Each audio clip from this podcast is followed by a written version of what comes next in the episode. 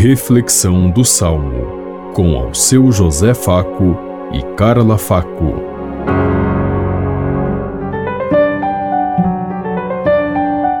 Paz e bem a todos os ouvintes que estão em sintonia conosco neste dia, na meditação do Salmo 56. Piedade, Senhor, tem de piedade. Piedade, Senhor, piedade pois em vós se abriga a minha alma.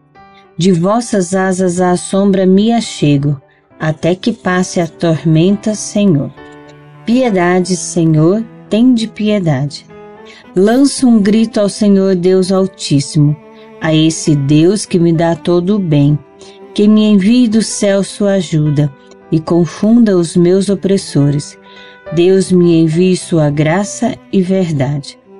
Piedade, Senhor, tende piedade.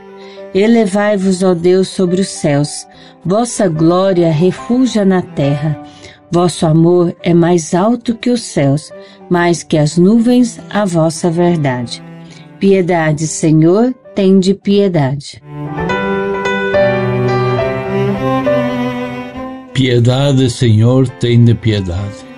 Ter piedade significa ir ao encontro, assumir é, sensibilizar-se, abraçar a causa. Então, que nós possamos, ao exemplo de Cristo, ouvir o seu chamado, ouvir o seu convite e assumir a causa que o mundo nos apresenta e nos oferece cada dia. Temos dificuldades, muitas vezes, de compreender, de viver e de sentir a manifestação e a revelação de Deus no dia a dia de nosso existir.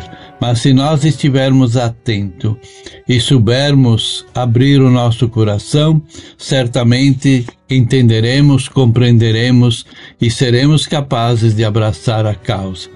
É assim que Deus nos chama muitas vezes para que nós saiamos do nosso mundo, do nosso guetozinho para ir ao encontro de todos, saber que somos todos filhos de Deus, necessitados e carentes, e entre eles estão muitos daqueles que estão esperando uma palavra, um abraço, um gesto, um gesto qualquer para viver a graça e a luz. Como diz aqui, cuidar da alma, cuidar da alma significa cuidar da vida.